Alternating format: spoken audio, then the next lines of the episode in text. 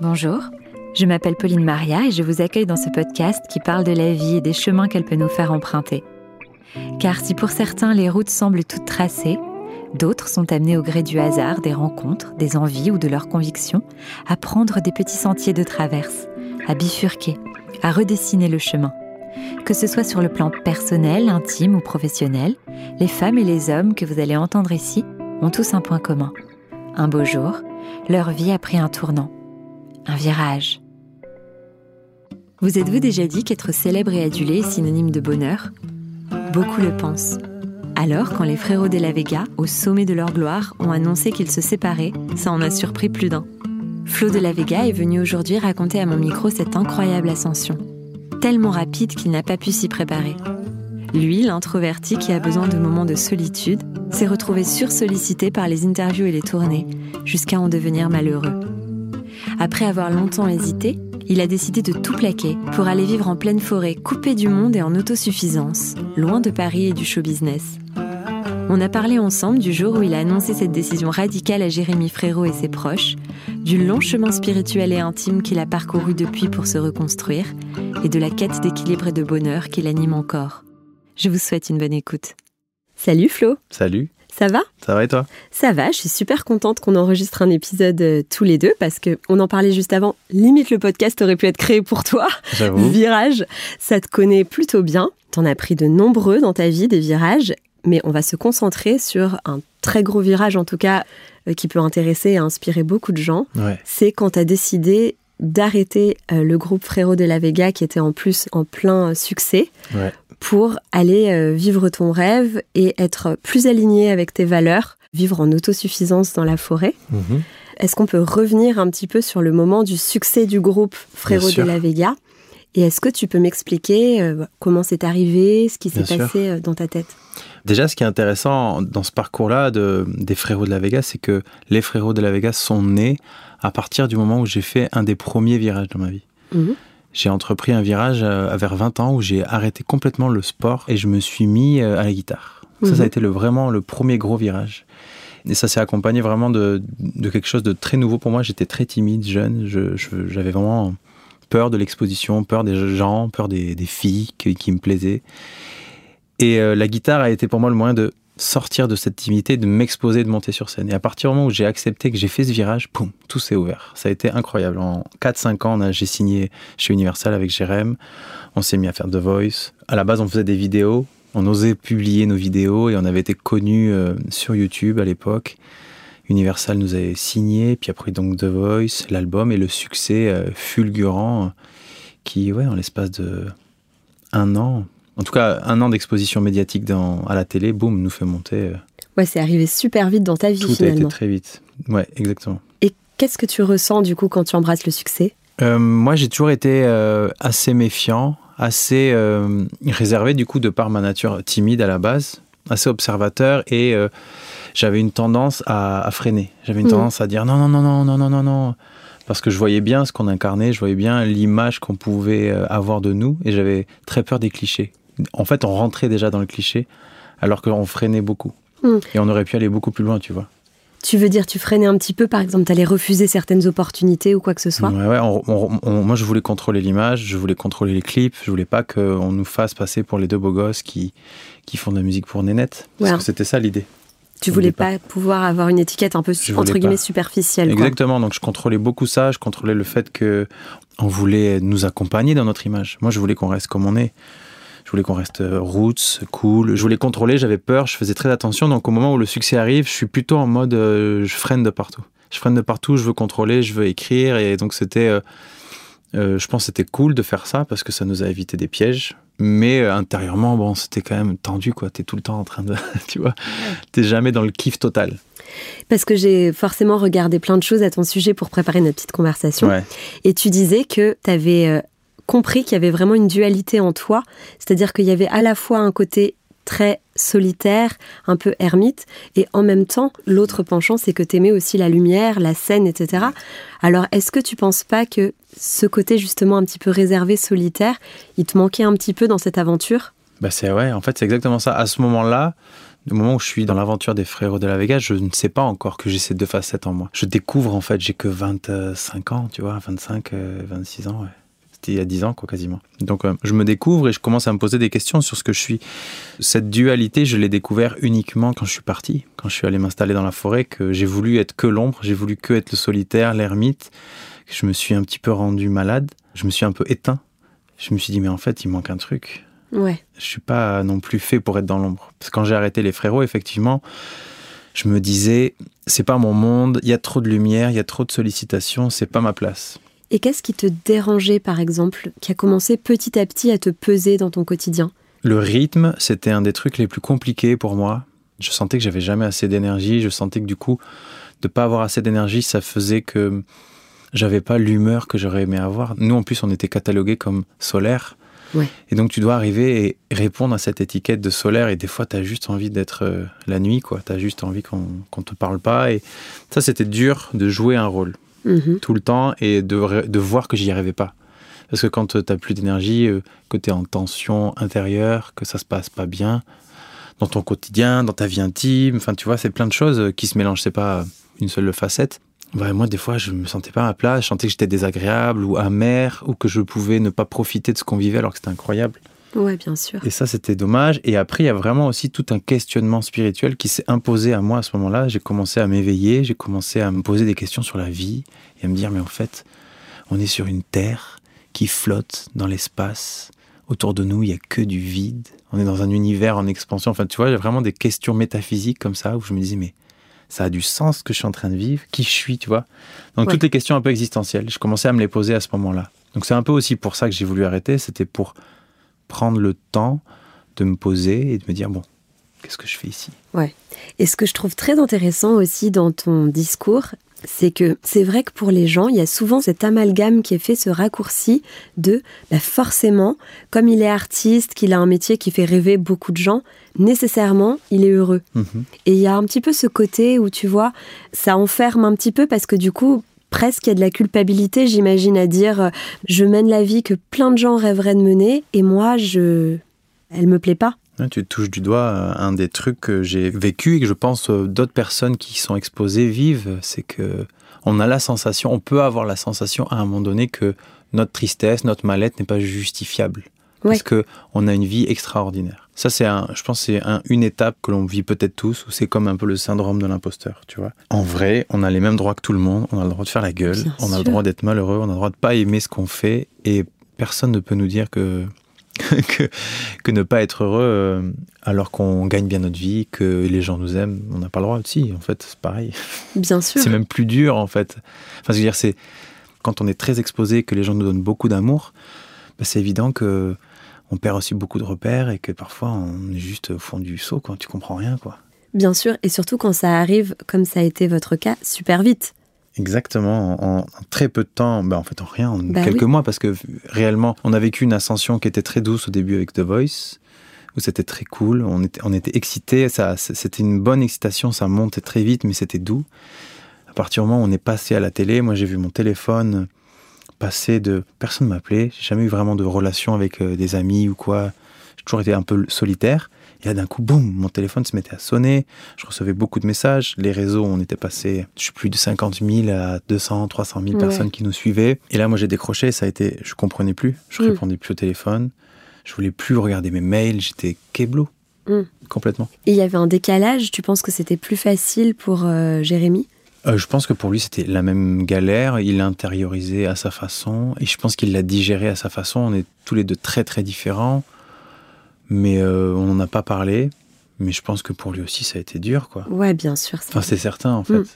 Oui, parce qu'en plus, vous étiez jeune quand euh, vous avez explosé. Donc, j'imagine qu'aussi, on réfléchit pas, pas dans le sens euh, on est bête, mais tu vois, dans le sens, on, c'est pas quelque chose qui est mûri. Il y a certains artistes, je pense, tu vois, qui ont un chemin qui est tellement long pour y arriver que quand ils arrivent aussi, je pense émotionnellement, ils sont prêts. En tout cas, ils ont un parcours du combattant qui, euh, ils font leurs armes un petit peu. Oui. Nous, on a fait nos armes, mais à une vitesse de fou, parce qu'on est passé par ces étapes de, on fait les bars, on fait les petites salles, euh, tout ça on l'a fait, mais c'est comme si on nous avait fait une formation en accéléré, tu vois. Ouais. Je vois. On a fait tout ça en très peu de temps. Et c'est vrai que quand tu arrives très vite en haut, c'est très compliqué à gérer. Ce Hmm. qui est compliqué à gérer, c'est l'entourage qui change. L'entourage très proche aussi En fait, c'est normal. Impossible que quelqu'un te dise mon entourage n'a pas changé. Ce n'est pas vrai. Tu changes socialement de- d'endroit. tu es exposé constamment à la télé, dans les médias. Tout le monde te parle de ton fils, de ton frère, de ton cousin, de je sais pas qui. Donc tu changes parce que c'est normal, ça t'impacte aussi. Ça, c'est pas gênant que les gens changent. Mais tu le vois, toi, et tu dis, putain, mais moi, j'ai pas changé exactement. Enfin, moi, je suis toujours pareil. Donc, euh, moi, j'ai une tendance à être très. euh, à, du coup, à fuir les gens. Mhm. Et bah voilà, je me suis barré quand même en fin fond de la forêt. Et ça a été ça mon réflexe. Ça a été. euh, J'aimais pas en fait, je ne me sentais pas à l'aise avec ce que je ressentais. Toute cette attention, tout, tout, tout cet amour, c'était trop, tu vois. Mhm. Et puis après, tu as l'entourage du milieu qui, là, pour le coup, est plus. euh, peut être plus agressif, plus faux, parce que la famille, c'est agréable, c'est que de l'amour. Mais l'entourage, nous, on était très bien entourés malgré tout, mais tu vois ce qui tourne autour. Et ça, moi, je suis trop sensible. Aujourd'hui, je sais que ça m'affecte. Tu disais tout à l'heure, par exemple, les amis. Euh, J'imagine que dans ces cas-là, tu te découvres beaucoup d'amis, quoi, qui n'étaient pas spécialement amis avec toi et qui d'un seul coup ont vécu plein de trucs, t'appellent. Mmh, moi, pas trop, parce que du coup, quand même, j'ai toujours été très sauvage. Ouais. Donc, euh, mes amis savaient déjà que je répondais peu. Donc, mes vrais amis euh, savaient que j'allais mettre beaucoup plus de temps qu'avant à répondre, mais Mhm. ils savaient que j'étais comme ça. Je pense que Jérém, qui est peut-être plus socialement impliqué que moi sur le bassin, moi, j'étais toujours un peu à, à- à l'extérieur du bassin, qui est un espèce de microcosme, tu sais, là où on a grandi, nous. Ouais. Lui, il rayonnait beaucoup plus, il connaissait tout le monde. Je pense que lui, ça a dû être plus impactant. Il a dû recevoir beaucoup plus de sollicitations que moi. Moi, j'étais toujours un peu en mode. euh, Vous voyez va. avec lui. Au final, c'était un peu ça, ouais. C'est vrai Ouais. que les potes, quand ils venaient à nos concerts, souvent, c'était Jérém qui les mettait sur la liste. Ah ouais, c'est marrant. Mais c'était mes potes aussi, tu vois. Ouais, mais du coup, il savait qu'il valait mieux, entre guillemets. euh, Bah, il savait que lui, il allait répondre. Mais même, même lui, il galérait à répondre. hein. Je... C'était vraiment une période très spéciale. Et en même temps, c'était incroyablement beau. Mm. Parce qu'on vivait un truc euh, magique. Magique, magique. C'est ça, il devait y avoir cette dualité de euh, à la fois avoir l'impression d'être monté dans un TGV euh, Mm. sans avoir spécialement prévu de le faire et en même temps se dire mais d'un côté c'est ce que je voulais quoi. Ouais, dans le TGV, c'est, ouais, c'est, l'image, c'est un peu ça, mais on, est- on savait qu'on allait s'arrêter, qu'on avait des stations, des, euh, des arrêts, et Mhm. qu'à cet arrêt-là, on allait vivre ce qu'on veut vivre, qui était monter sur scène, tout simplement. Et monter sur scène, euh, on a toujours aimé le faire, Jérém et moi, parce qu'on a adoré ce mélange qu'on avait dans nos voix. Et puis là, d'un coup, on avait un public qui venait se mélanger à nous, et ça, c'était, on était même portés. C'était magique, vraiment. Mhm. Et ça s'est fait progressivement, j'imagine, pour toi de prendre la décision de d'arrêter ce groupe. En fait, c'était tellement rapide que ça s'est fait progressivement, mais c'est aussi très brutal, quelque part. En gros, euh, moi, je pense que j'ai commencé à avoir une tension en moi, euh, ouais, vers 2015, tu vois, il y a commencé à avoir un truc, on commençait à faire les zéniths, on commençait à, ça y est, à être vraiment dans le game. Mhm. Le premier album, il était déjà à plus de 300 000, le deuxième, pareil, enfin, c'était, ça y est, Un phénomène. on était quoi. partout, on fait, ouais, phénomène. Le phénomène Frérot de la Vega, là, on a commencé vraiment à le, à le palper, à le sentir. On faisait nos deux Olympias et tout ça, tout ça. Et là, moi, j'ai commencé à avoir une tension. Et j'ai mis, je crois, près de six mois à, à assumer ce que je ressentais. Mais tu l'as verbalisé tout de suite? Et non, justement. Non. Je sentais quelque chose en moi, je sentais un mal-être, je sentais quelque chose qui me tiraillait, sauf que je le balayais. Enfin, tu vois, je n'avais pas de relation avec moi à ce moment-là comme j'ai aujourd'hui, d'observation, de- d'analyse de ce que je ressens. Mais c'était compliqué, il y avait une tension. C'était pas la période où on était la plus connecté avec Jérém. C'était très compliqué. Ouais. Sur scène, on s'unissait vraiment. Il y avait une alchimie naturelle qu'on a eue dès le début, qui était là, qui était vraie. Mais dans la vie de tous les jours, on est- on n'était pas connectés. Moi, j'étais pas bien. Lui, il vivait. Enfin, voilà, on vivait nos vies. euh, je Difficilement. pense pour- qu'on vivait le, le contre-coup du succès, tu vois, déjà. On Ouais. commençait à se dire, Ouah, putain, on, on prend des claques, quoi. C'est-à-dire qu'on partait le mercredi soir, tourbus, on jouait le jeudi, vendredi, samedi, dimanche. Le lundi matin, on nous ramenait. On était en promo l'après-midi, mardi. Et c'était ça, non-stop, tout le temps. tout le temps. Et donc, on n'avait plus aucun temps pour euh, se poser. Et moi, j'étais trop tendu. Je commençais à vraiment le sentir mal. Et donc, j'ai mis beaucoup de temps à assumer ça. Et au moment où j'ai commencé à sentir qu'il fallait que je le dise, ça a été encore long. Et, et le jour où je, l'ai- où je lui ai dit, voilà, Jérém, je, je pense que on va arrêter, que je veux plus en fait. J'ai besoin de, de- voilà, de stopper. Il y a eu bah, une douleur, je pense, qui était évidente, tu vois, pour lui. Et puis après, il y a eu quand même une espèce de, une grande libération quand on a vraiment assumé ça. On l'a dit à toute notre équipe, notre staff et tout. Et après, ça a été un kiff. On a eu un an de tournée, d'adieu, en gros. Ouais. Mais meilleure tournée de, de ma life. Et ça a été accueilli comment par l'équipe et par ta famille aussi? L'équipe, euh, premièrement, eux, tous dans la compréhension, tous, euh, mais euh, limite, vous avez raison. Eux, ils le voyaient comme une pause parce qu'ils savaient pas ce que moi j'incarnais à ce moment-là. Je pense que beaucoup de gens se sont dit, ouais, Flo, il est pas bien, il veut faire une pause, il, il reviendra, tu vois. Hmm. Je pense qu'il y a des gens qui se le disent encore. Ouais. Et euh, d'ailleurs, je pense que la famille, euh, c'est les premiers qui, qui étaient un peu déçus parce qu'ils vivaient une histoire de fou, eux aussi, tu vois. Nos familles se sont unies aussi. Mm. Ils se voyaient entre eux, il y avait toujours euh, des trucs très euh, conviviaux qui se passaient entre nos deux familles, donc c'était génial.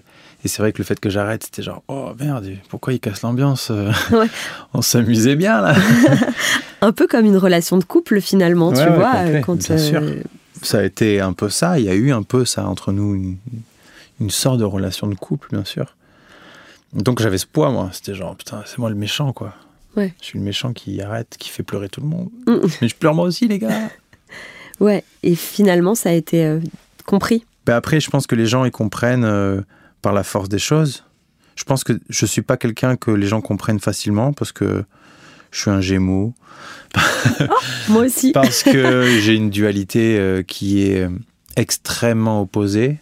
J'ai vraiment des entités en moi très très différentes. Donc euh, même mes proches, euh, ma compagne de vie avec qui je suis resté 10 ans, elle me connaît, mais elle, me- des fois elle me... Tu la surprends encore, quoi. Bah oui. Et donc ce livre, pour moi, euh, je- j'en profite parce que je le vois là, sur le chemin des rêves. Ouais. C'est aussi une façon de me présenter avec toute euh, la- l'authenticité, toute la transparence que je peux avoir. La Dire, voilà, complexité de ta la personne. complexité aussi, dire c'est par ça que je suis passé, c'est ça que je vis, et euh, je vous le dis pour que ben, on puisse se parler honnêtement, tu vois. Moi, je suis ça en fait. Mm. Je suis ça et je suis en mouvement, donc euh, demain, je serai encore autre chose. Ouais. Mais euh, moi, ça m'a aidé déjà de l'écrire, à me comprendre, à voir un peu le parcours, à me dire, ok, euh, tous ces virages, justement, cette complexité, pourquoi partir dans une direction et six mois plus tard faire un 180 degrés? Ouais. Tu vois, c'est c'est rare en fait. C'est vrai que les gens souvent euh, ont fait un grand virage dans sa vie, je pense. C'est nécessaire. Mais c'est vrai que j'en fais beaucoup et tout le temps. Donc, euh, pas simple à comprendre. Après, c'est aussi, je pense, normal. Je pense que, tu vois, il n'y a pas forcément de règles dans la manière d'évoluer, comme tu dis. Peut-être que sur toi, c'est marqué parce qu'aussi, il y en a beaucoup que tu as vécu sous le feu des projecteurs aussi. Donc, euh, c'est exacerbé. Mais tu vois, il y a peut-être plein de gens qui, finalement, ont fait euh, des virages euh, aussi nombreux, tu vois. Mais je pense en fait, et je l'espère, parce que c'est la magie de la vie, c'est ça en fait. C'est se mettre face au chemin, Ouais. le regarder et dire est-ce que c'est celui-là que je veux prendre en fait? Et se rendre compte qu'on a le choix et qu'évidemment c'est que de ça ne dépend que de nous. C'est notre responsabilité de faire ce virage. Donc j'espère que les gens le font. C'est vrai que moi le ce qui exacerbe et ce qui le met vachement plus en lumière, c'est le fait que souvent j'embarque des gens. C'est aussi le propre de, de notre travail, de notre passion. On est face à des foules. C'est pas comme quand tu es tout seul dans ton petit chemin, et que au pire, Oui, au pire ton, ton compagnon ou ta compagne de vie est Doit un peu chamboulé, mais choisir de s'adapter ou pas. Enfin, tu ouais, vois, voilà, mais- ce genre de choses, évidemment, tout le monde le vit, et moi-même. hein. Ce qui est plus dur, je trouve, quand tu as un public, notamment, c'est d'être dans, tombé dans le piège de. Ils sont là et ils m'aiment, tu vois. Ouais. C'est de tourner le dos, parce que c'est un peu comme ça que ça a été pris. Moi, pour moi, je tourne le dos à personne, je fais mon chemin. Bien sûr. Mais ça peut être perçu comme ils nous tournent le dos, ils nous abandonnent. Et tout le monde était là pour m'aimer. C'est plus facile de partir d'un endroit où les gens t'aiment pas. Ouais, ouais, bien sûr. Mais euh, c'est vrai que même pour moi, c'était.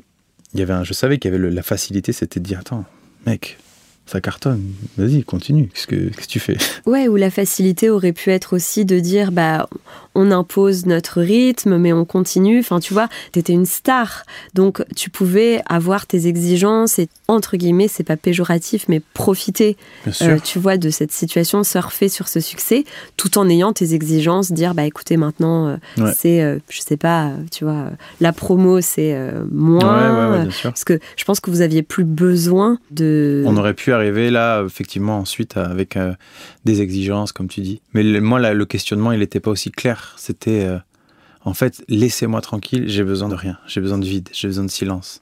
Mais ça m'arrive parfois de me dire, putain, c'était cool, ou de réécouter. Des fois, ça m'arrive de, de retomber dessus, dire, euh, et je regarde, et je fais, putain, c'était charmé, et d'avoir des, des super émotions qui m'envahissent. Et euh, avec une petite voix qui dit, ah, ça pourrait être cool de le revivre, tu vois, bien Mm. sûr. Mais euh, bah, la vie, quoi, la vie, c'est elle qui dit un peu.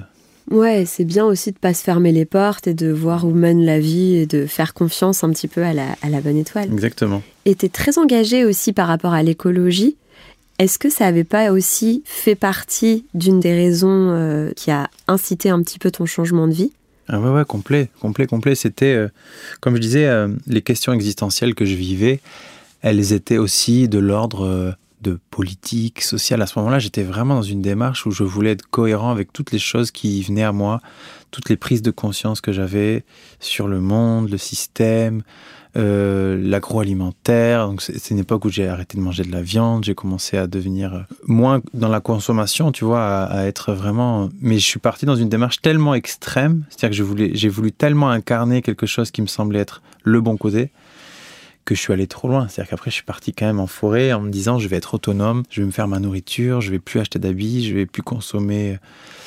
Donc c'était une démarche qui, sur le papier, était saine, mais qui m'a pas, hum, qui m'a pas rendu service quand même. Tu t'es enfermé en fait dans une discipline peut-être qui était un petit peu trop stricte aujourd'hui avec le recul, parce que peut-être qu'il y avait aussi ce syndrome où tu avais l'impression que tu avais besoin de presque t'excuser que tu parlais aussi un petit peu de tout ce qu'une tournée peut euh, faire en termes de dépenses d'énergie. Exactement, tout. Et puis j'avais l'impression d'être chez les méchants. Tu sais, on était signé chez Universal.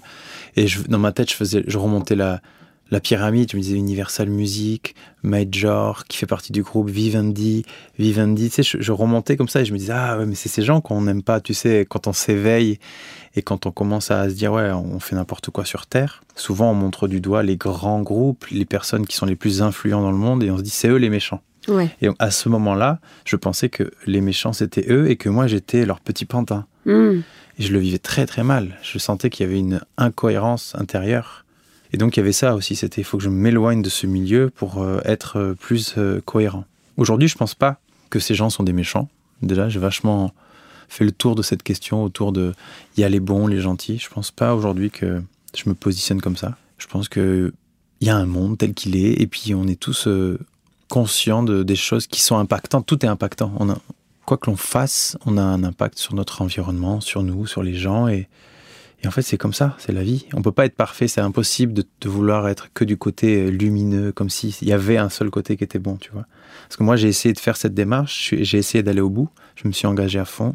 Donc, euh, je mets les mains dans la terre, je cultive ma nourriture, je consomme plus, je suis cohérent, mais je suis pas heureux. Il y a un problème. Parce que la vie, c'est pas être cohérent, la vie, c'est être heureux. Mm. Je crois aujourd'hui, c'est ça que je veux, moi, plus que tout. Donc je me suis repositionné, je me suis dit, mais est-ce que c'est important d'être écolo? Mm. Est-ce que c'est important de ne pas euh, consommer euh, les aliments qui viennent de loin ou euh, consommer des aliments qui ont de l'emballage? Parce qu'à un moment donné, j'étais tellement vénère avec ces questions-là que je supportais rien. Je supportais pas non plus les gens qui venaient chez moi et qui consommaient du coca, tu vois. Ouais. Ça me mettait mal. C'est con. Mais du coup, je me divisais, je me rendais malade, tu vois.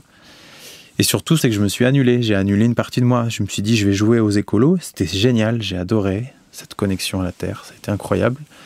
Mais pour la vivre, je me suis dit que j'étais pas un chanteur, que j'étais pas un artiste, que j'étais pas fait pour la lumière. Ouais. Et en fait, c'est ça qui m'a rendu malheureux, surtout, mm. pendant cette période.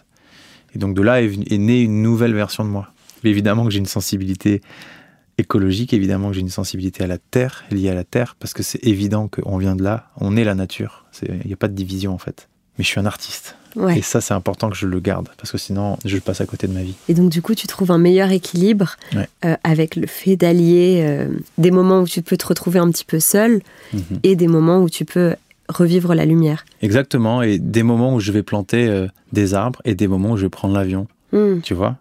Et ça, je pense que c'est important. Il y a beaucoup de gens qui tentent ce virage, qui sont dans ce virage de retour à la nature. Et j'ai croisé plein de gens pendant cette période qui le vivent et c'est un chemin qui est très enrichissant, mais je vois par quoi on passe, je vois un peu les, les, les sensations des gens. On revient quand même toujours à une, sorte, une forme d'équilibre. Partir euh, à l'extrême est quelque chose de très exigeant. Ouais, tu as pu en parler et c'est très compliqué. Enfin, c'est un travail à plein temps ouais, finalement.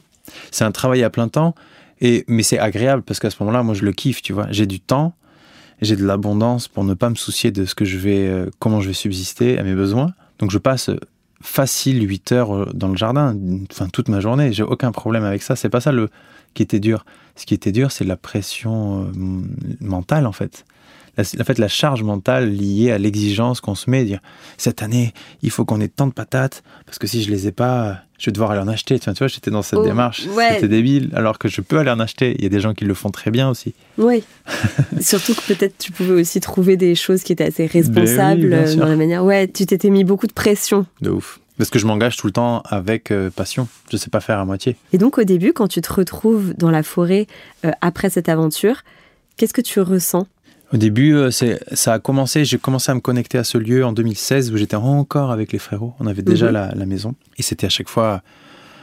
C'était souvent très émouvant. Je me retrouvais seul en forêt. Je sais que ça m'est arrivé de pleurer, d'être juste heureux en fait. de dire, ok, j'ai trouvé, c'est ça la vie, tu vois. Mm. J'avais vraiment la sensation de me dire, de comprendre que c'était ça la vie, d'être là, de fermer les yeux, d'entendre chaque petit son, de respirer chaque odeur, de, de faire corps avec la nature. C'était vraiment le début des méditations pour moi, le début de la Ouais. contemplation, le début de l'observation de ce qu'est la forêt. Moi, j'en avais peur au début de la forêt. Je suis arrivé, je connaissais pas vraiment hein, une forêt presque vierge où il n'y a pas d'humain qui passe Ouais. où tu croises des animaux, où tu les entends. Donc c'était nouveau, j'avais peur du noir, donc tout ça, ça a été hum, mes premières expériences, c'était ça, c'était aller la nuit en forêt, quand il y a la pleine lune, Mm. et rester là, écouter. Des- En fait, tu te rends compte dès le début que on a beaucoup de peur en nous. Je me suis rendu compte que j'avais plein de peur, que un oiseau qui faisait un peu de bruit, je pensais que c'était un sanglier, tu vois. Ouais. Je- tout était surdimensionné dans mon esprit, ou qu'il y avait quelqu'un qui allait venir me tuer. Je sais pas, on a des délires un peu. Tu vois, n'empêche, j'allais te le demander, t'as jamais eu peur par rapport à ta notoriété? T'avais pas de voisins euh, avant, enfin 5 km, un truc comme ça, t'étais vraiment hyper isolé dans la forêt? Moi, je crois que j'aurais hyper flippé si j'avais été super connue, Ah oui. de me dire euh, si quelqu'un a envie de venir euh, la nuit. Ouais, ouais, bah oui. oui. Euh, en fait, il y avait déjà plein, il y avait des, plein de gens qui venaient, mais c'était des gens curieux qui venaient. C'était pas des gens, c'était des gens qui savaient, des gens du, du lieu, de, de la région, tu vois, de- du village. Donc ils venaient, j'avais pas peur. J'étais plus euh, à ce moment-là en réaction. J'étais plus un peu irrité. J'avais tellement besoin d'être seul que le moindre euh, 4x4 qui passait, j'étais un peu en mode ah, qui c'est qui va me faire chier, tu vois. Ouais. Alors qu'en fait, c'était juste des gens qui venaient par curiosité voir le gars de la télé, quoi. Hmm. Et ça a duré très peu de temps, parce qu'une fois que tout le monde a su que j'étais là, qu'ils m'avaient tous vu au village, que je les avais croisés au marché, que je les avais vus à la boulangerie, bon, en fait, ils s'en foutaient, quoi. Après. Ouais, Puis c'était réglé. Donc non, après, j'avais pas de peur euh, liée à... à ta sécurité? Non.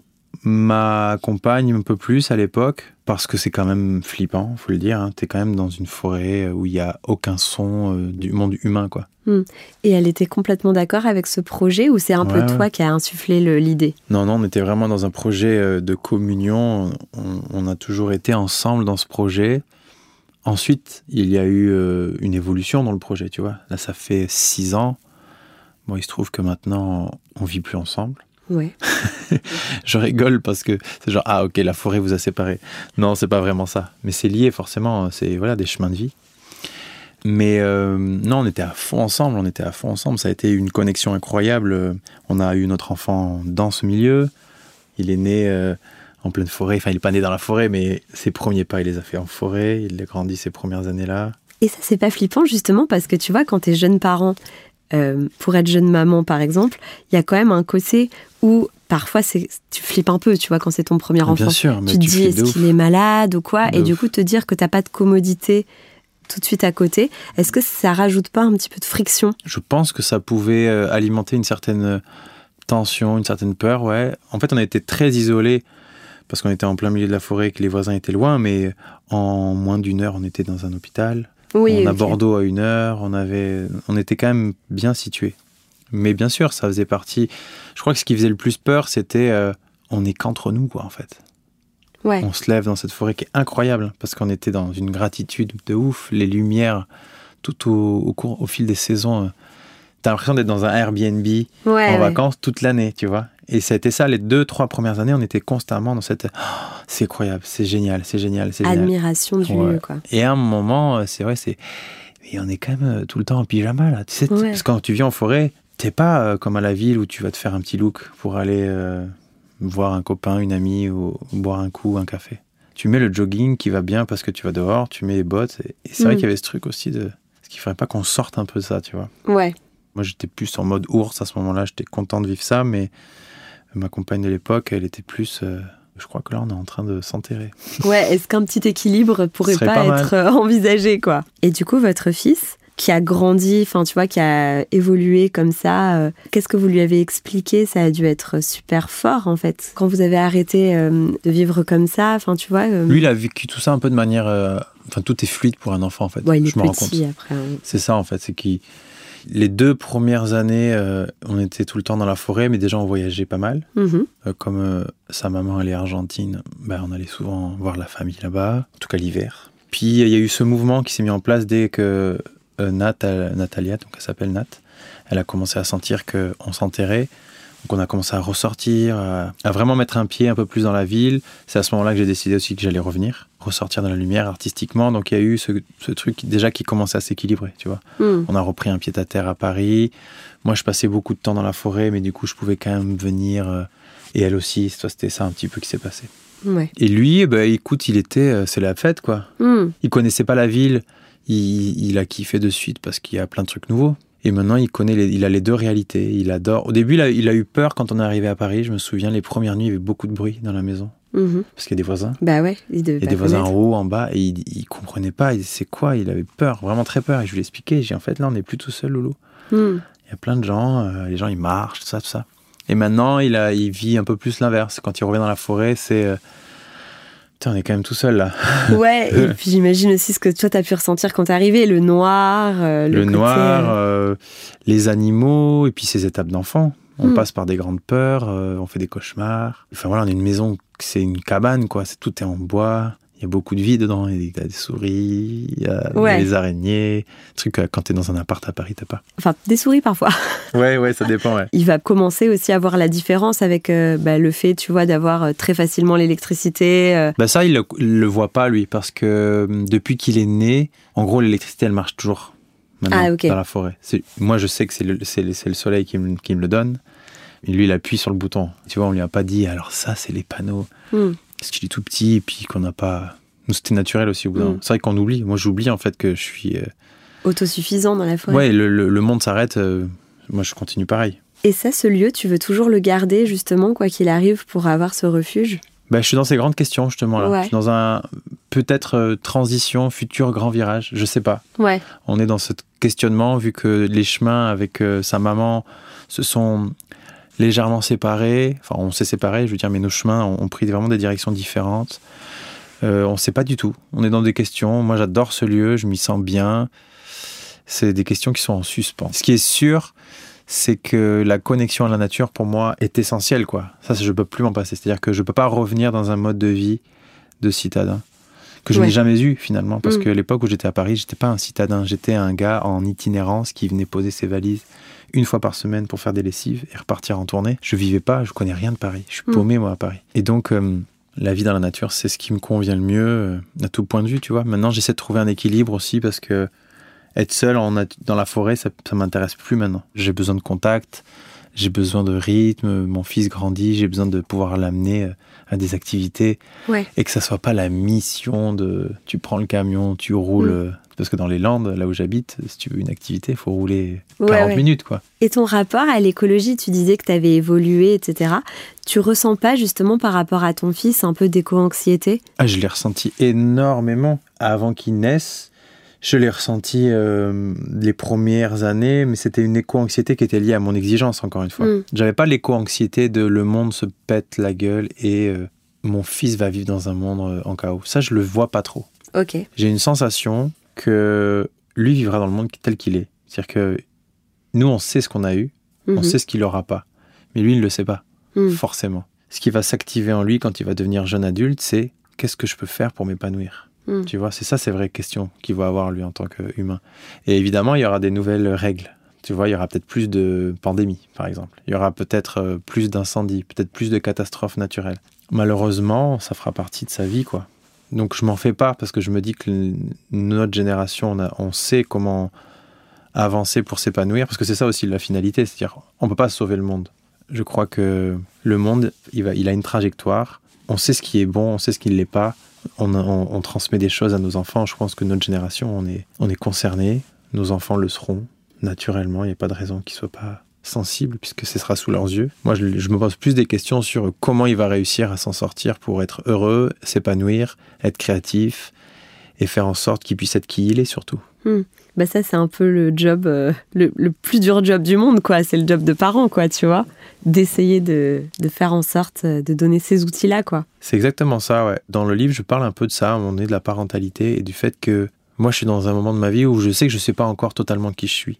Ouais. J'ai compris plein de choses, mais j'ai l'impression d'être constamment en quête, en recherche de moi-même. Et j'avais l'impression au moment où il est né, et dans les premières années, là il a 5 ans, que je devais euh, l'aider à être qui il est, alors qu'en même moment je suis en train de chercher moi-même qui je suis, tu vois. En fait, ce que je veux dire, c'est que c'est lui qui m'apprend, en vrai. Hmm. C'est lui qui m'oblige à, à me mettre face à moi-même et à, et à progresser et à dire attends mais en fait c'est comme ça que je veux vivre, c'est ça que je veux être, c'est ces valeurs qui sont les miennes.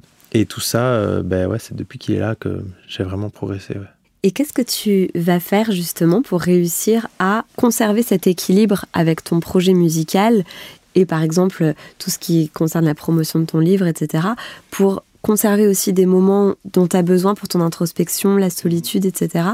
et pas retomber dans les écueils dans lesquels tu as pu euh, tomber par le passé Ben ça c'est une grande question parce que quand je suis revenu avec mon album, Ouais. ben j'ai tout fermé. J'ai dit je Mm. fais pas de promo. Sauf que j'étais venu avec une certaine ambition qui était quand même celle de me refaire plaisir, retrouver mon public, le nouveau. Et euh, ne pas faire de promo, le monde avait changé aussi, le, le monde des réseaux euh, a évolué de ouf. Moi, j'étais pas du tout euh, dans le game, quoi. J'étais Ouais. un peu paumé. Et ça m'a créé beaucoup de frustration. Du coup, je suis revenu en fermant toutes les portes. J'ai dit non à plein de trucs. Du coup, c'était un peu compliqué. Là, je me pose cette question. Là, avec le livre, j'essaie de, de me faire plaisir, mais en même temps, en fait, j'ai surtout envie de kiffer, quoi. Hmm. J'ai surtout envie de vivre ma vie, de, de vivre mes aventures euh, d'humain. Et après, ben, on verra. Peut-être qu'un jour, je reviendrai avec un album et je serai motivé au point de dire je fais toutes les promos parce que je veux faire une grosse tournée. Peut-être que j'en aurai envie. Ouais. Et euh, c'est pas incompatible. Maintenant, je me connais. Je sais que Tu te fermes plus aucune porte non. parce que tu sais que tu évolues. je sais que je peux revenir euh, dans trois ans avec euh, l'envie de, de faire des zéniths. Mm. Ça m'étonnerait tellement pas. Et à ce moment-là, ben, j'irai à fond.